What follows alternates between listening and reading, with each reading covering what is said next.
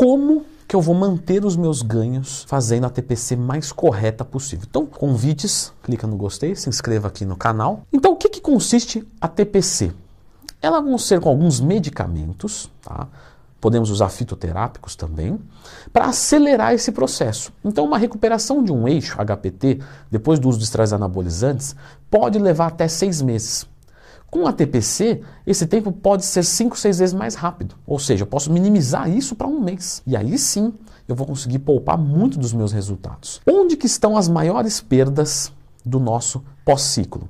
Estão nas primeiras semanas da TPC. Por quê? Eu vou explicar. Vamos supor que um aluno meu está treinando maravilhosamente bem, tudo certinho, com esse nível de testosterona.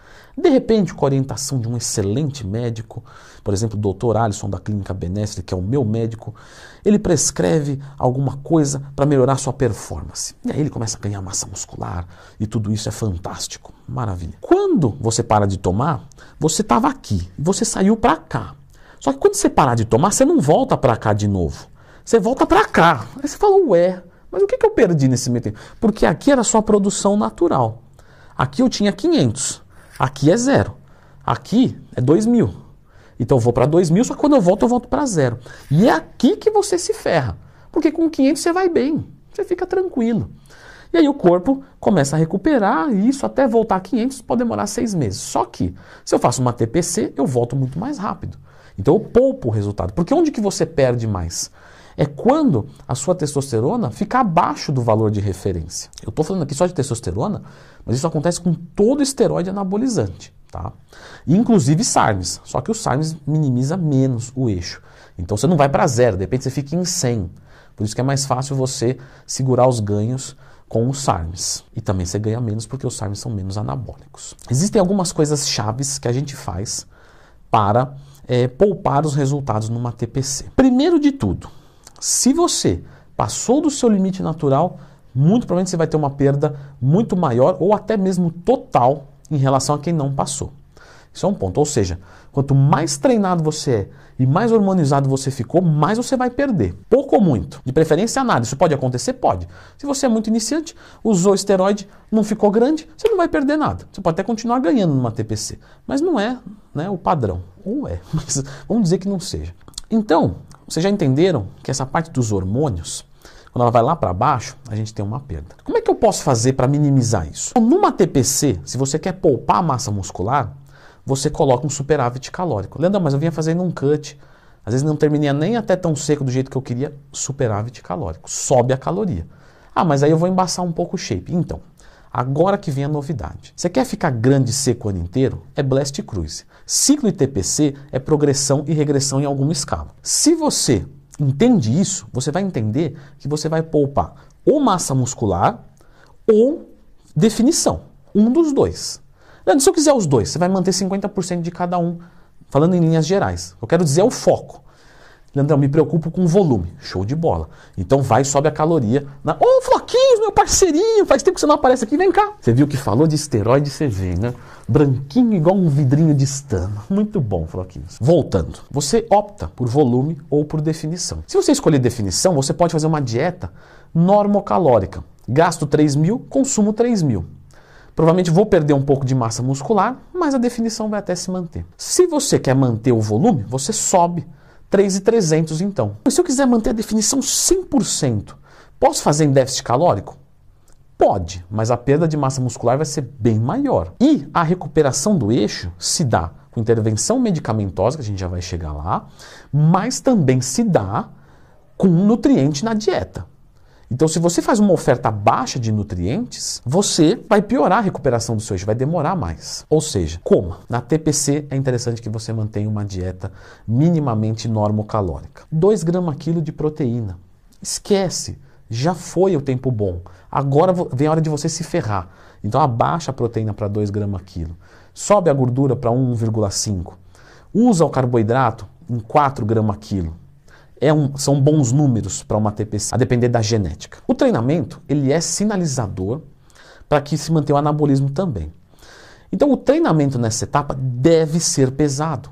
Se você treina leve, o corpo vê menos motivos ainda para manter os resultados. Agora, claro, É o pesado daquele dia, daquele momento da sua vida. Você vai ter uma qualidade de treino boa. Você vai até a falha com o que você aguenta naquele momento. Isso não é treinar leve. Agora, falando dos fármacos, o que, que a gente pode usar para acelerar o processo de recuperação? Podemos usar os CERMES, tá? citrato de tamoxifeno e o clomifeno. Os dois têm poderes estimulantes de LH e FSH. Lembra do que eu falei? O LH e FSH fala, ah, tá tudo certinho aqui. Só que se recebesse um choque neles, né? E esse choque vai com medicamento. Mandei um tamoxifeno, LH falou, opa, vamos trabalhar aí, gente. Talvez só um dos dois? Beleza, não precisa mais misturar, a gente já sabe disso. Só que é o seguinte, mesmo assim, o LH e o FSH, estimulados bem altos com, com o tamoxifeno, eles podem não ser suficientes. E eles têm um delay, ou seja, um tempo de resposta. Quando sobe aqui até subir lá embaixo, demora um pouco mais. Então, o que, que você pode usar para melhorar um pouquinho mais? Gonadotrofina coriônica humana. Já fez vídeo sobre ela? Já. Sempre que tiver uma dúvida, lendo mais tema. A gonadotrofina coriônica humana, ela mimetiza, ela imita o LH. Ela não é LH. Mandei HCG, gonadotrofina coriônica humana. Vou analisar o meu LH, vai dar alto? Por ela não. Só que ela está fazendo o mesmo papel do LH. Ou seja, é como se o LH surtasse. Só que fosse um parceiro dele, um irmão gêmeo dele. Então o eixo lá embaixo vai falar: nossa, mas o que está acontecendo? Vamos produzir testosterona. Então HCG é muito mais importante numa TPC do que durante o ciclo é muito mais eficiente se tiver que escolher entre um dos dois. Mas ele é uma poderosa ferramenta em doses massivas e logo no começo, porque você já entendeu que o LH ele precisa dar uma estourada para depois embaixo funcionar. Então não adianta você mandar HCG na quarta semana de TPC, porque aí já foi, você já se ferrou. Primeiro dia de TPC, shotzão de HCG. Não estou falando dosagem que vocês sabem, né? Mas pelo menos se você for um pouquinho ali, você entra no Google, já pesquisa uma coisa, já, já aparece coisa ali para você entender dosagem. Vai lá, joga um shotzão, começa o tamoxifeno, lembrando que o HCG também aromatiza, pode dar ginecomastia por HCG, o tamoxifeno já bloqueia isso, e começamos a ter uma sinfonia muito boa, harmonicamente a favor da testosterona. Mas eu preciso de nutrientes bons para o meu corpo.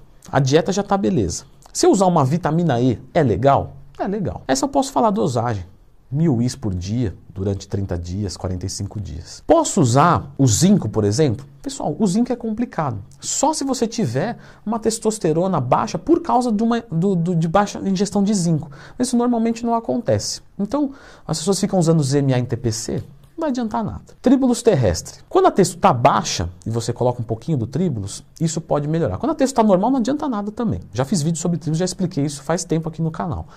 Mas como um acessório, você até pode usar. Particularmente, não vejo nenhum tipo de obrigatoriedade em tríbulos, maca, ashwagandha. Os SARMs na TPC. Os SARMs são um tipo de esteroide anabolizante de baixo poder, inibitório do eixo, mas com algum efeito anabólico, muito mais baixo do que do próprio esteroide anabolizante, é verdade. Só que, por exemplo, um MK2866 ou uma ostarine, ela inibe o eixo bem pouco e ela ajuda no efeito anabólico.